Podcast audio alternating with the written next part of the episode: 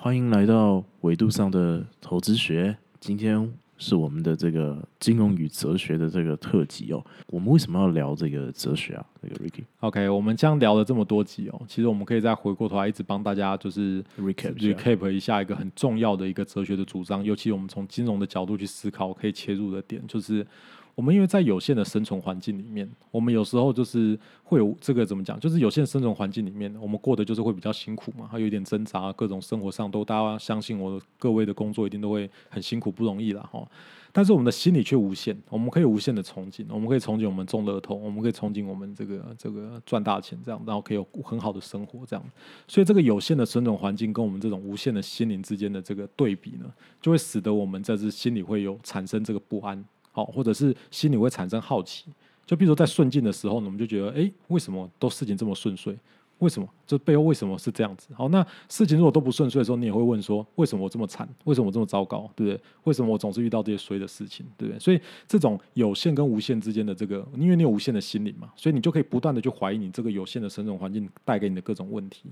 那这时候你就需要一些哲学，好，需要一些哲学。那在金融上就是什么？哎，为什么我会赚钱？为什么我怎么投资都不会赚钱？啊，我到底要怎么样可以投资赚大钱？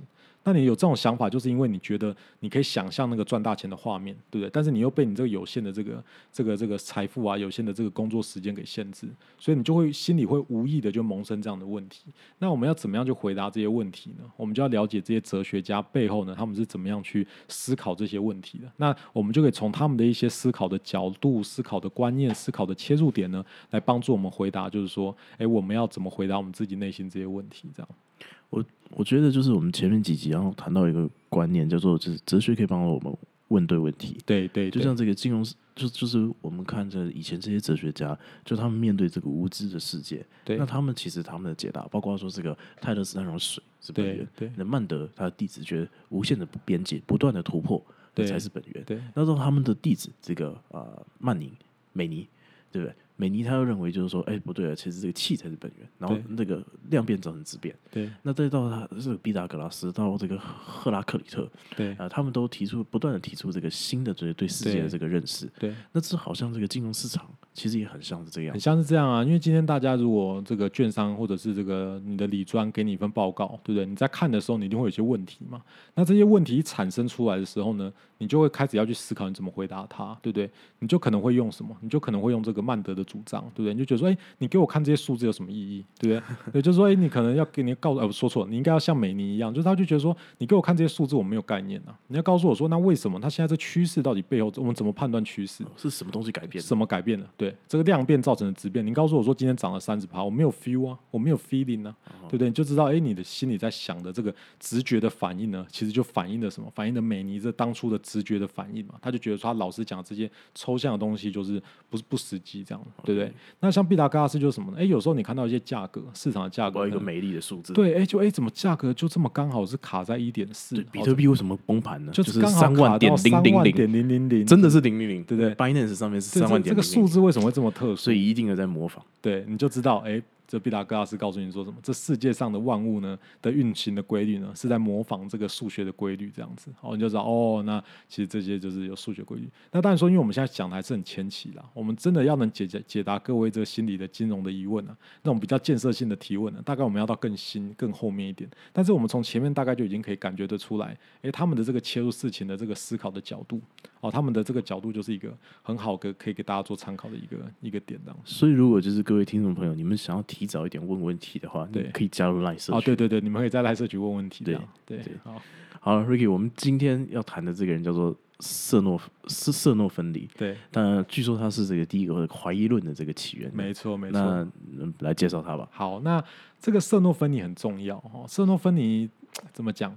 他开始标志的说：“哎，你看我们前面在讲自然哲学嘛，我们都讲说，哎，实际的物体、实际的环境，这个气啊、火啊这些东西，对不对？啊，赫拉克里特讲说，这个万物就是会不断的流转啊，不断的变动这样子。好。”到圣诺芬尼呢，他们就开始走向另外一个极端，这样，他们开始要走到完完全抽象的世界里面，这样子。好，那我们就来开始谈，就是这个圣诺芬尼。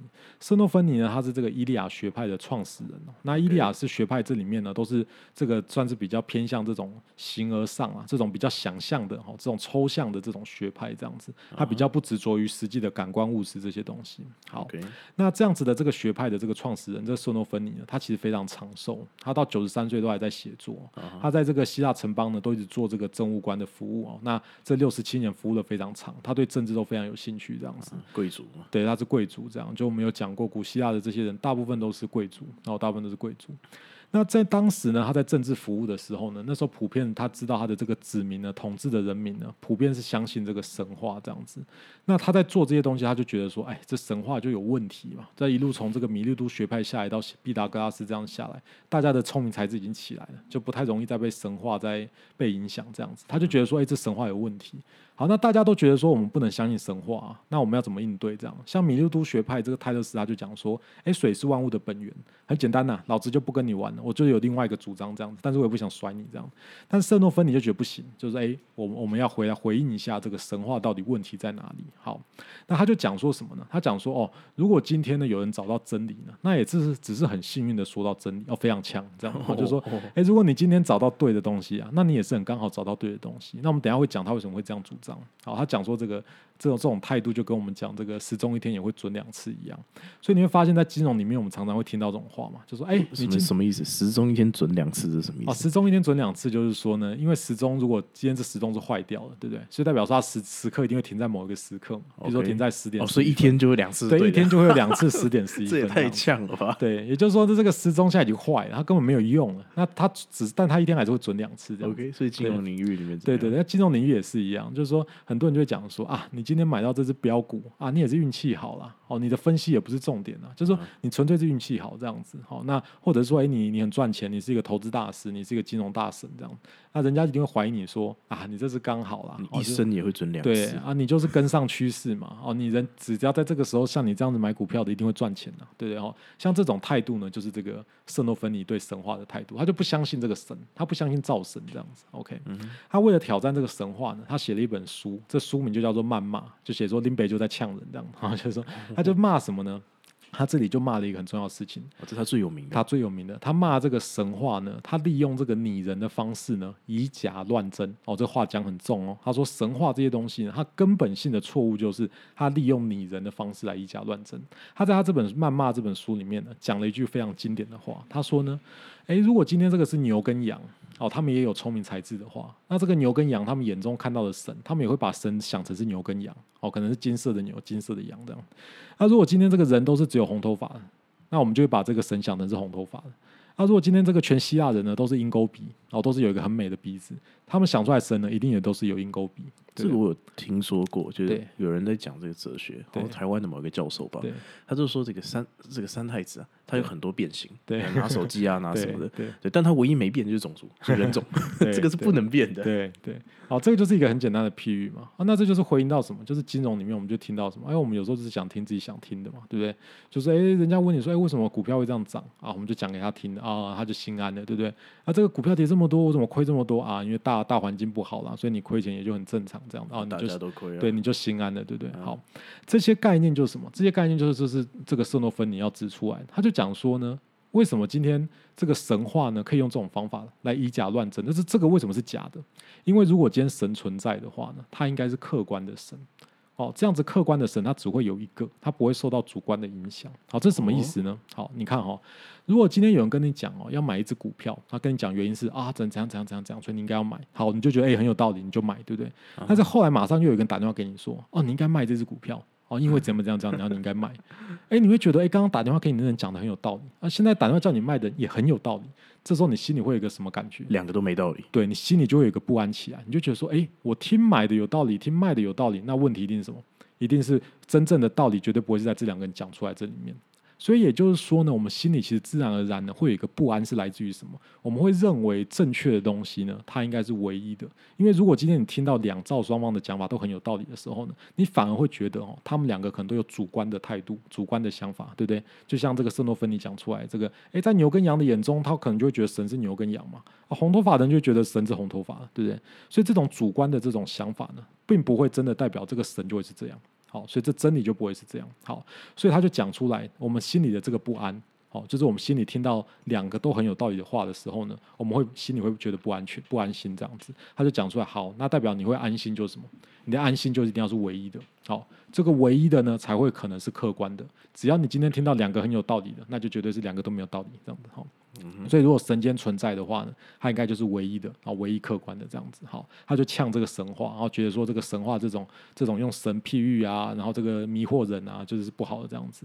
好，那在金融里面我们就了解嘛，就是说，哎，我们金融里面客观是什么？我们大家就要去思考，对不对？就是说，到底客观是什么东西？像有些人就会谈一些宏观经济嘛，好像我们的 channel。我们的这个频道，我们也谈了一些市场的一些走势，对不对？好，我们当然会认为我们是对的。好，那你听一听，如果觉得有道理，你在人家那边听听一个相反论述，觉得很有道理的时候，你就要怀疑，搞不好我们两个都有问题，这样子，对不对？哈，所以你就要去思考说，哎，在金融里面唯一的东西是什么？因为你的听都听的人，你在讲给人家听，或你在听到一些报纸的资资讯的时候呢，只要听到两个讯息是都很有道理的时候呢，就代表这两个背后都错的。这背后就是代表你的心灵呢，你的心灵其实是拒绝这种。呃，两个很有道理的东西，因为对你来说，你无形中你是认为你有一个倾向，会认为真正正确的东西它应该是唯一的，因为唯一才有可能是客观，它不会因为外在的任何人的讲法而有不一样的结果，这样子。好，那他这样子的论述呢，就帮这个未来的这个一神论呢，就是铺下了一个很好的道路。他也昭示了一件事情，在人类的历史上面呢，注定这个多神论呢，在人类的知识上面就很难比得过一神论，就不太容易了哈。因为一神论就可以讲它是真理啊，对，因为我只有一个神，对不对？它不会受到我们的影响。他说多神论就会觉得，一下有这个神，一下有那个神，那这个这个神是你想出来，这个神是他想出来的，对不对？那代表多神论就不会是一个什么，不会是一个正确真理的道路，这样子，就稍微在辩论上面你就不容易帮他辩护了。好，所以他就帮这样子的这个真理的唯一的特性，然后真理是不受客观的这个定义呢，哦铺下道路这样子。好，那我们也知道，就是他这样子一色诺芬尼很积极的在反对这希腊神话，结果呢，他自己无形中他其实为什么？他为未来的基督教其实埋下了一个很好的这个这个这个根根根底，然后这底子这样子，所以他消灭了这个五六百七八百年希腊神话，然后开开启了这个两三千年几千年的这个基督教文化这样子。OK，所以你以为你已经什么？你以为你已经挣脱了神话啊？没有，很抱歉，就是你其实还是在这框架里面哦。这就是很有趣哦，在看这希腊哲学里面。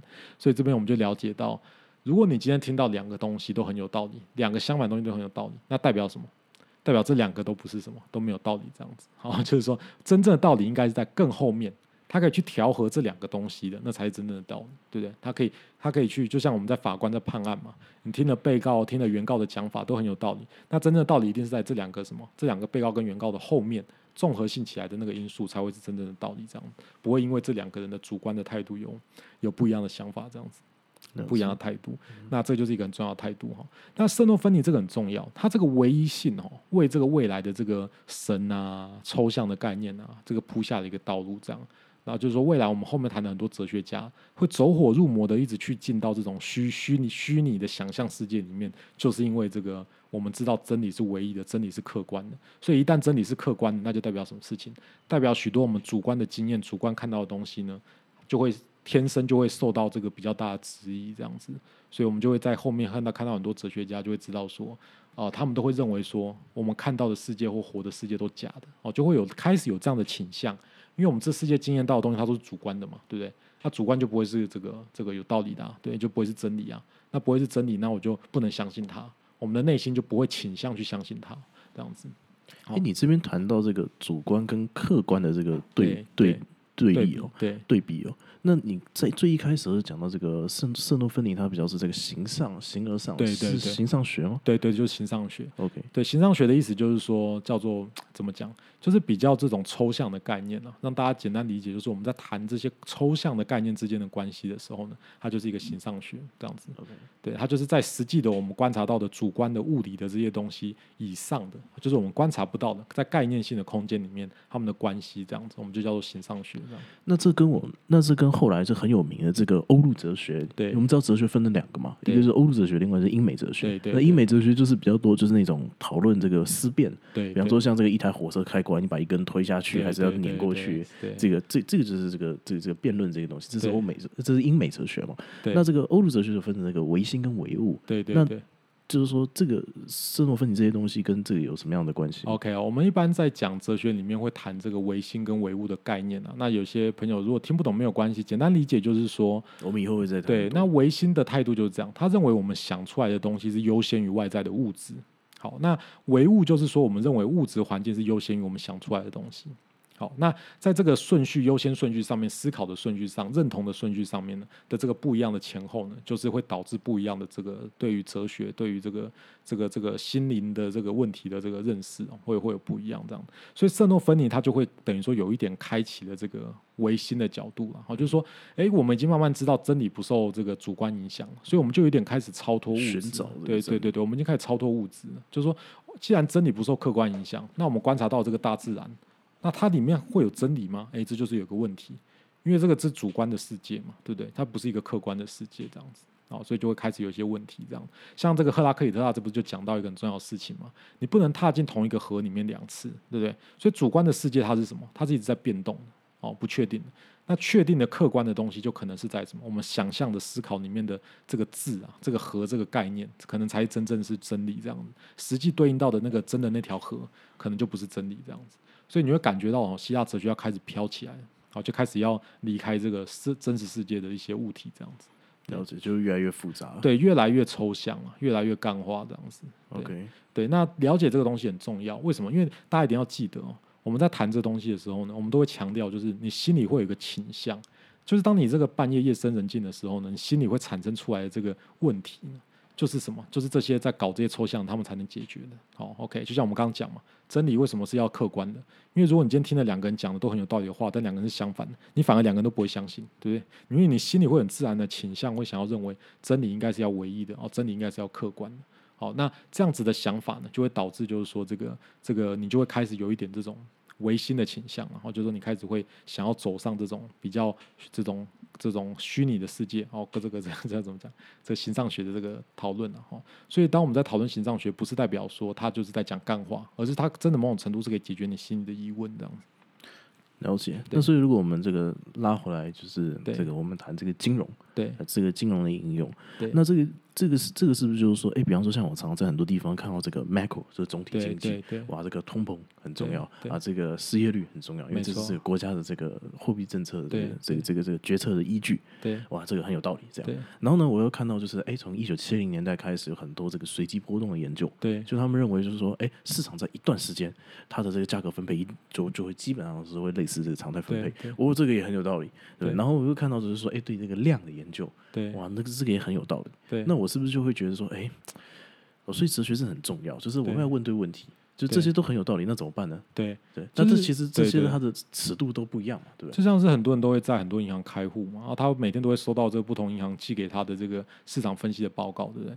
如果你今天看了两家银行给的报告，然后两个是讲完全相反的概念，你心里就会觉得迷茫，会不知所措嘛，对不对？你会觉得说，哎，就是到底是现在是怎样？这样就是很正常啊。就是说，如果我们听了很多套说法的时候，那我们不知道哪一套才是对的时候，就特别会有这样心里会有这样疑问。那其实这个疑问就是因为我们心里想要去追求一个唯一的哦，因为呢我们会认为真正正确的应该是客观的哦，独立于我们的这个想法跟主观的看看看待他的这个东西上面。所以有些人就会去追求这个数据嘛，对不对？他为什么要追求数据？因为他某种程度就认为人讲的就是没有道理，他觉得我自己主动的去分析市场的数据啊，就比较不容易受到什么我主观的这个看法的影响，对不对？所以就他开始想去追求客观，哦，追求这些东西，哦，就大概是像这样。了解。所以像我刚刚就是，呃，我最近就看到很多这个对总体经济，然后看随机波动，然后看量，我刚刚这个东西，然后我就我就会去思考说，哎，其实他们就是这个时间尺度的不一样的影响所以其实某种程度上来说，像我这样的想法，就是我在寻找，就是这些东西它的这个它的会影响这些东西的的的原因是什么？是对，OK，好吧，这这个未来我们就会谈到了，就是说我们要去调和这种两种对立的概念呢，就会是未来的哲学很重要的一个演变的过程。因为哲学最后就会变成说两股力量之争，或者是好多股力量之争。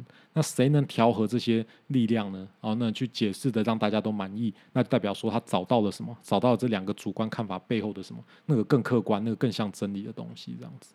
了解。对所以这个是东方有一个概念叫集大成，对对，这跟这个有关系吗？有一点，有一点，对，有一点，对对，有一点，有一点这样的，有一点这样的关系。OK，对，好，我想我们今天就到这边差不多搞一个段落。我们今天谈这个色诺分离，没错，那他是这个呃这个西方哲学上面这个啊、这个叫什么？怀疑论的这个对。开端哦。对对对。那这个他提出来的这个很重要的见解，就是说，他认为就是你一定要去找到这个真理，这个唯一的东西。对。对，所以他否定了这个希腊神话。对，他否定主观的这些态度，对。对但但是呢，他又自己就是又又又开创了这个这个这个这个。对他无形中帮未来的一神论其实铺下一个很好的道路，这样。